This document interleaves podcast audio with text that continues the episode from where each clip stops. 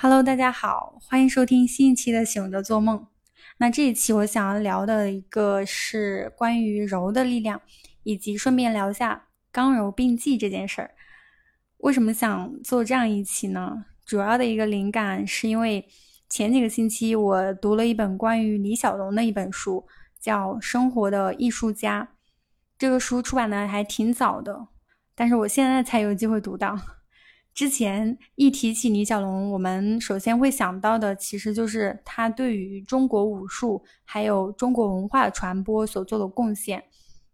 之前也知道李小龙他对于哲学是很有研究的，他在国外的时候也专门修过哲学的课程，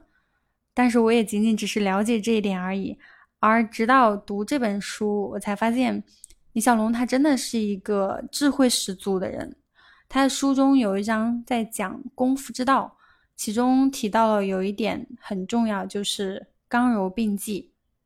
那他认为真正的好功夫，既不是像轻功的那种招式，就是毫不费力，像有一些门派所宣扬的，动动小指头就可以把人抛到空中去，那个感觉挺滑稽的。但也不是去盲目的用武力去打斗。用武力来进行无坚不摧的战斗，真正的好功夫是把刚和柔的力量结合起来，这个才是真正的功夫之道。就拿他的截拳道的功夫来说，他认为呢，一个受过好的截拳道训练的人，在面对对方的攻击力量的时候，不是完全的放弃或者躲避对方的这种攻击，而是能够顺势而为，不去正面冲突。但是能够顺其自然的将对方的这种技法变为自己的技法，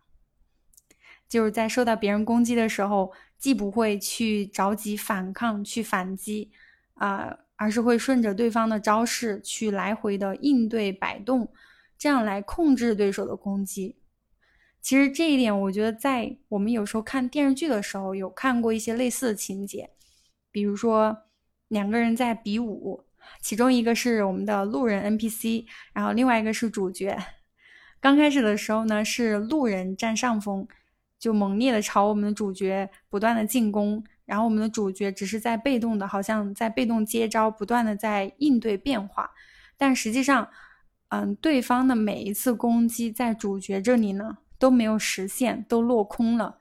然后我们就肉眼可见，就是这个路人 NPC 他的精力已经完全跟不上了。而且信心也大减，那这个时候呢，主角就一下子能够反击，能够将对方击败，反而获得胜利。我觉得他在讲能够将对方的技法变为自己的技法的这个地方，这里的技法扩展一下，嗯，也许可以理解成为各种规则或者各种模式，就能够进入一种模式，将这个规则融汇到心里。但是呢，又不完全受制于这个规则，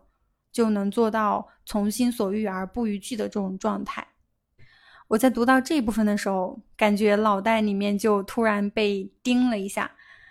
就会联想到我们的平常日常生活当中有很多关于刚和柔的这种不同的生活画面。嗯，比如说观察身边的人，或者说包括我自己，有时候。会表现得很刚强，不管是在语言上啊，或者是在行为上，但是往往就是越是表现得很刚强的人，越是脾气很大的人，我觉得有时候恰恰可能就是在试图掩盖当时那种内心的虚弱或者是恐惧。那在人际关系，在亲密关系当中也是一样的，在关系当中很刚的人。其实更加脆弱，或者说是在掩盖当时内心那种害怕被伤害的一种恐惧。拿我自己来说，我觉得我有时候在关系当中会有一种，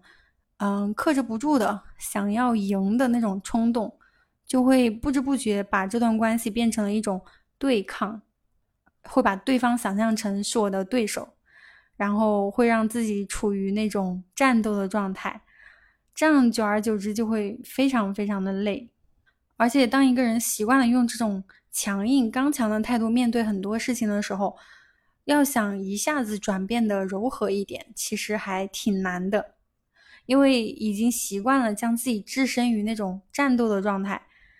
啊，会假想出即使没有那么多对手，也会假想一个对手出来。但是其实人真的没有那么多对手，也更加不需要去给自己平白无故的去树立那么多对手。如果说真的有对手的话，也许也可以试一下，像前面说的功夫高手一样的，让对手去发招，让对手去赢，自己可以让步，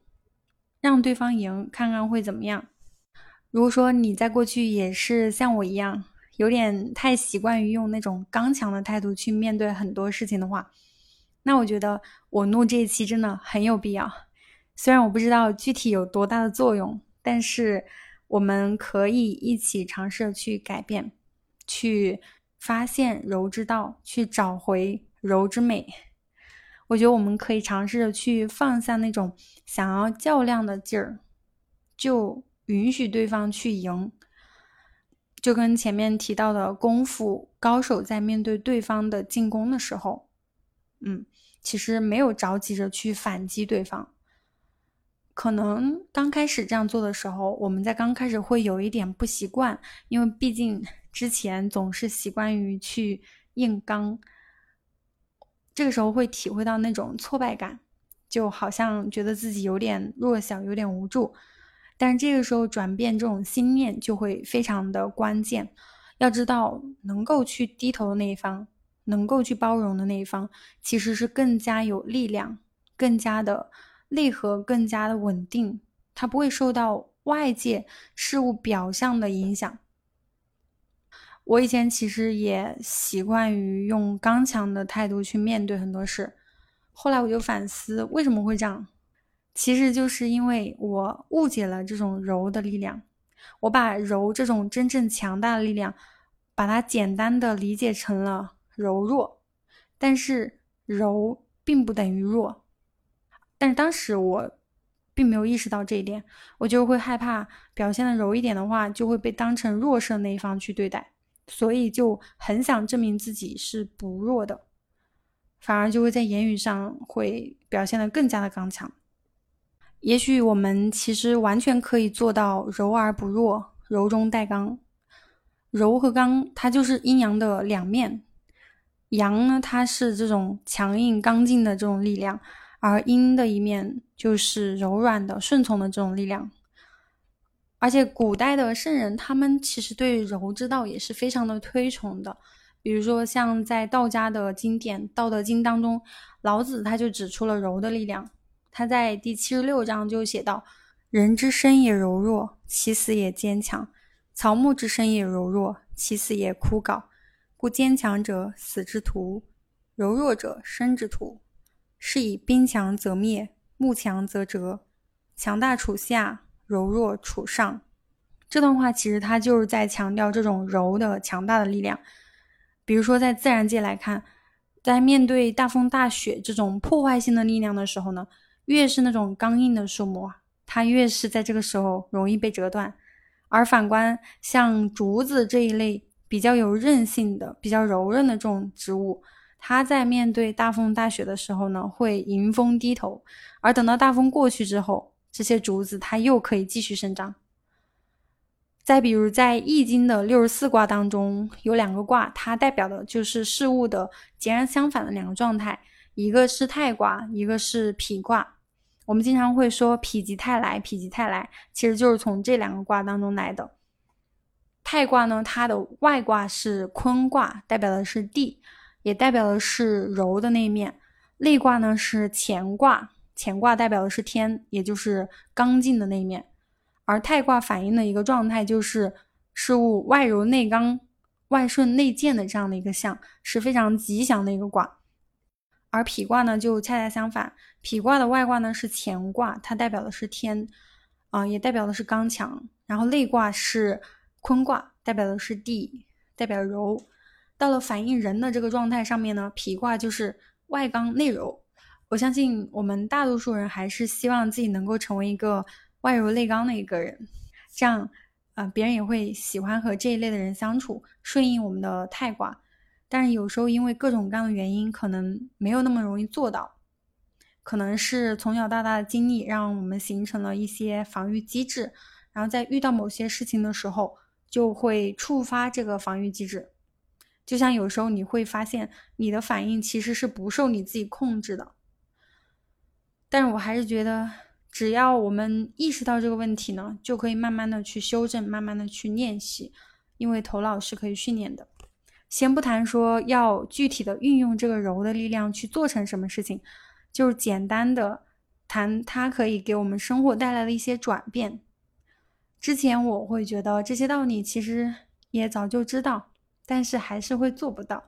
归根到底，其实还是因为没有真正的懂，没有真正的懂透。嗯，拿我自己来说，我觉得在过去的几十年，我是在学会如何刚，因为在以前我其实不太会发脾气，也不会跟人吵架，而在过去的几年，就慢慢释放了心中的这种刚强的劲儿。到现在能够很勇敢的去拒绝那些让我觉得不舒服的人或者事，然后跟他们建立一些边界，但是似乎也有点走向另外一个极端，有时候会觉得自己太刚了，所以接下来的功课呢，就是放下这种厚重的盔甲，去学会柔之道，先学会刚，再学会柔，比如说适当的时候学会示弱。但示弱，它并不等于就真的弱。你比如说，在吵架的时候，两个人当中最先去低头道歉、最先去求和的那个人，他不一定就是最弱的那一方。恰恰相反呢，这一方可能就是在这个关系当中能够有能力去提供情绪价值的那个人。可不要小看这个能够在关系当中给对方去提供情绪价值的这个能力。我觉得不懂得柔和之道的人是很难做到这一点，很难去给对方提供情绪价值的。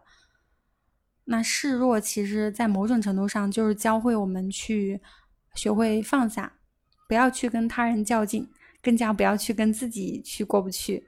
因为很多事情，如果说在头脑当中去把它放掉、散掉的话，去不计较了，那自然而然就可以做到去柔和的应对外界的各种反应。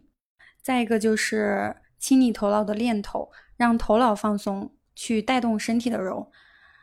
嗯，这个因为我喜欢跳舞嘛，所以这个我也想拿跳舞来举例。它跟我们练太极拳其实有一些类似的地方。我们有句话叫“有心求柔，无意成刚”。一支舞跳得好不好，它的一个标准之一呢，也是看它是不是柔中带刚的。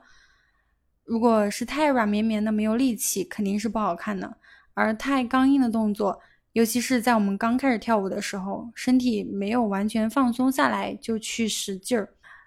我们的动作就会看起来非常的僵硬死板，就像是一个接一个动作的这种拼凑，并不会很自然。但是当我们把身体放松下来，尤其是头脑意念上面的这种放松，没有包袱的去做动作的时候。然后再在这种该使劲儿的动作上去发力，这个时候的力量呢，就不再是那么的僵硬，它看起来就是有弹性、有穿透力的。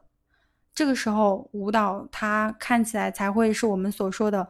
自然流畅，像是一气呵成的这种感觉。我确实有过那种放松下来去跳舞的这个体验，真的就很奇妙。一方面，头脑呢是完全放空了，不记得任何的动作，然后也没有时间去想任何的动作，因为那个音乐跟着节奏就来了，你根本就来不及去想。但是呢，身体和四肢在这个时候呢，又非常的清楚该怎么样往下跳。这种时候跳舞，我觉得是最精髓所在，我觉得也是跳舞的高光时刻。那再回到前面我说的李小龙的这本《生活的艺术家》这个书里面，他有写了一段关于功夫最高境界的一段话，我觉得跟我说的这个跳舞的这种柔中带刚的感觉其实很类似。他说，当习武之人到达了道的最高境界，就会变得像一个对道一无所知的傻子一样，忘掉了所学过的东西。此时智力的精心计算没有了。剩下的只是无心的非意识。当武功臻于最高境界时，身体和四肢都能自发运作、自行其事，不需要意识的干涉。技术是如此的自发自动，以至于能完全摆脱有意识行为的枷锁。这段话描述的状态，我觉得跟我刚才形容的这种跳舞的奇妙的体验是很类似的。跳舞也好，练功夫也好，做人也好，都需要学会刚柔并济。柔之道的道路对我来说，我觉得才刚刚开始。以后呢，也会继续分享在这方面的体会。当然呢，也想听一下你们关于柔之道的体验和感悟。欢迎你们在评论区留言分享。那这一期呢，就先聊到这里啦，下期再见，拜拜。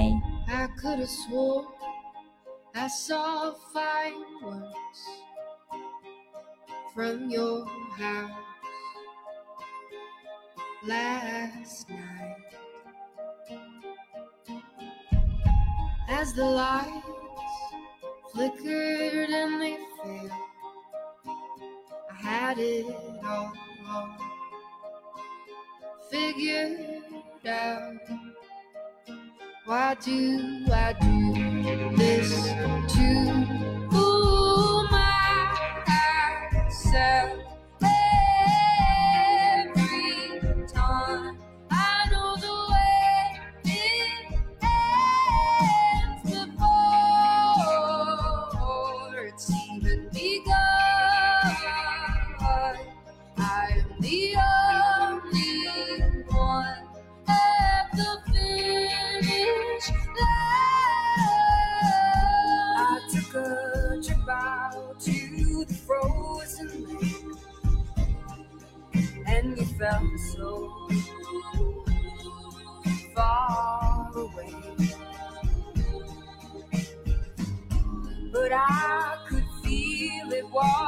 Washing over me.